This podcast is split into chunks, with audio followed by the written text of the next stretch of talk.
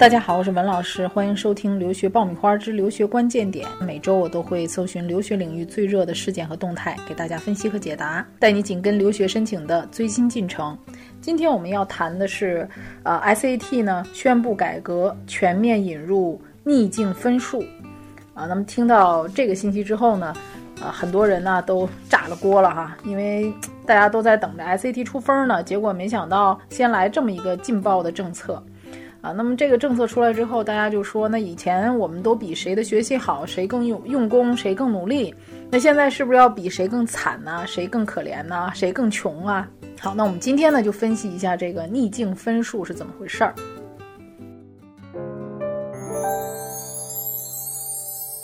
SAT 新出的这个政策呢，呃，等于说，呃，给这个所有的 SAT 的考生又增加了一个新的。啊，分数评比的一个参数就是逆境分数。那么这个逆境分数呢，呃，主要是有呃纳入了十五个因素。那这个因素当然包括了啊社区环境、家庭环境和高中环境这三个大部分。那我们在看到这个信息的时候呢，首先要明确几个点哈，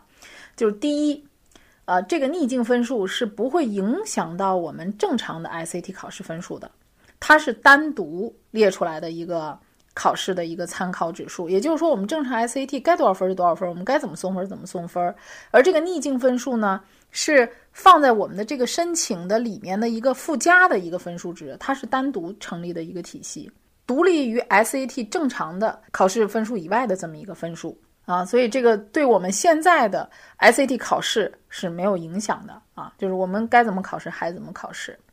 那么第二点就是现在为止呢，啊。这个 SAT 的考试中心，也就是大学理事会，它还没有公布或者是公开它这十五个因素具体的评分标准，而这个分数出来之后呢，我们自己是看不见的。那么也就是说，学校能够看到这个分数，但是具体怎么评的，学校怎么看待这个分数，我们现在是不得而知的。所以大家对于这个啊不公开的、不清楚。啊，它怎么评分的？甚至我自己都不知道这个分数有多少的这么一个参考指数，大家是啊抱有很多怀疑态度的啊，所以现在各方争议非常多。那我觉得对于我们来说呢，啊这个呢只是 SAT 官方，也就是大学理事会他提出的一个分数的参考指数。那这个呢，并不是大学公开承认说啊，我要把这个纳入我的这个呃测评当中或者评估当中。啊，那么所以学校怎么去看待这个分数呢？学校自己啊，他还会有一个考量。其实呢，这个逆境分数啊，它指的什么呢？简单的说，啊，我们一个北京的孩子和一个西藏的孩子，我们北京孩子考一千四百分啊，这个就挺啊，不算什么稀罕事儿啊，这个也不算什么特别顶尖的分数，可能你也就是前五十搭个边儿啊，就这样的一个水平。但如果是个西藏的学生，啊，他的教学资源，那他能考到一千四百分，这个很了不得了。所以说，他去衡量的是你周边的资源和环境，你是怎么利用它的。那么他呢，呃，评分呢有个平均指数是五十分。那么你高于五十分的学生，就表示说你生活的地方呢是比较贫困的。那么低于五十分呢，表示你生活的这个地方呢是比较富裕的。啊，但是从这个数字上，你可能又担心说，那我北上广的学生，我不就吃亏了吗？啊，我有钱，我这个家庭条件好，我还成罪人了。那有的北上广的学生就会觉得很冤枉。你的条件不好，那这反而成为你的优势了。啊，那么大家应该去看到这一点，就是他的这些评估指数很多是基于美国当地的一些信息的。那么美国以外的其他地区的这些信息，它是否能够像美国本土那样搜索的这么客观啊？包括社区的环境啊、控房率啊。当地的收入情况这些，我觉得他既然公布了这项指数，肯定很多的参考因素啊还在不断的更新当中。所以说，对于这项呃分数，大学啊应该就是个参考，它不能是个决定性作用啊。所以我觉得，对于大多数的学生来讲，这项分数是没有特别大的影响的，对你的申请没有非常大的影响。为什么这么说啊？第一，竞争最激烈的其实是在于最顶尖儿的那一批藤校，也就是说，可能受影响的这批学生，会是在前十可能最多到前三十这一批，它的竞争是最激烈的，啊，而且学校会考虑啊，他在录取的时候呢，他不但是说看谁惨，他同时要考量说，我录了这个学生之后，这个学生能不能正常从我们学校毕业，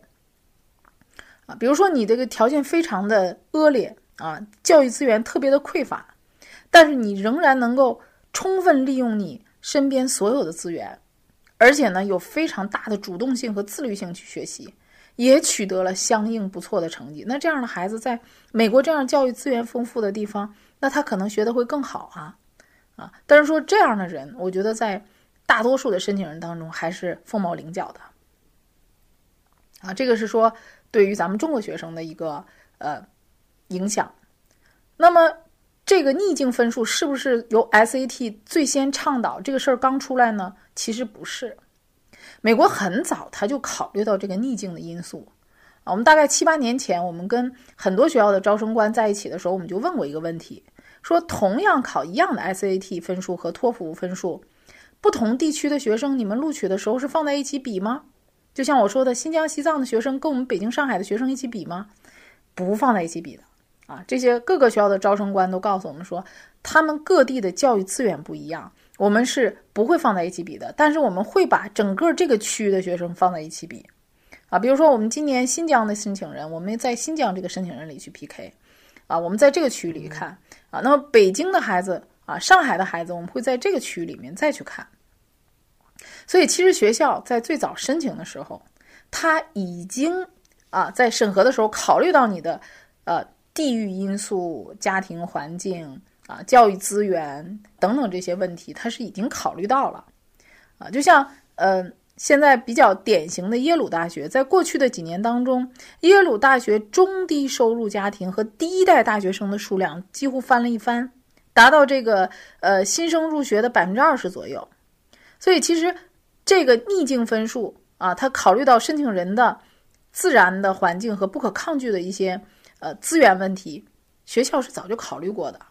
不是今天才有的，那么 SAT 考试中心它出了这项政策，只是在学校原有的这种考量上面再增加一些更详细的参考指数，所以大家不用因为这一点去恐慌啊！是不是觉得我增加了逆境分数，我的申请一下子整个就全颠覆了，我的 SAT 成绩就含金量很低，一下子就很水了，我就不考 SAT 了？不是啊，对于我们中国学生来讲，我们一个很尴尬的问题。就是你的 SAT 很高，不见得是绝对有优势的，但是你的 SAT 很低，这是万万不行的。所以大家还是要好好的准备我们的这个标化考试。那么这个逆境分数不仅可以用于 SAT 的这个参考项内，还可以用于 ACT 啊。所以无论准备你 SAT 的还是 ACT 的，其实它都会有逆境分数的这一项。找知名的机构不如找靠谱的老师。爆米花工作室二零一九年留学申请开始招生，从业十年以上的资深老师一对一贴身办理，十万听众信任的留学平台，帮你圆梦。关注微信订阅号“留学爆米花”，点击底部申请服务联系办理。那么大家在看这一条信息的时候呢，一定要找准自己的定位。比如说，你的定位是美国六十到一百之间的学校，那我觉得这一段区间的学校，其实在录取上这个逆境分数不会起很大的作用啊，因为这个只能在很细小的、细微的这种差别的时候，两个申请人的条件基本上不相上下，可能这个逆境分数的时候才会考量啊，所以我觉得你的定位如果是。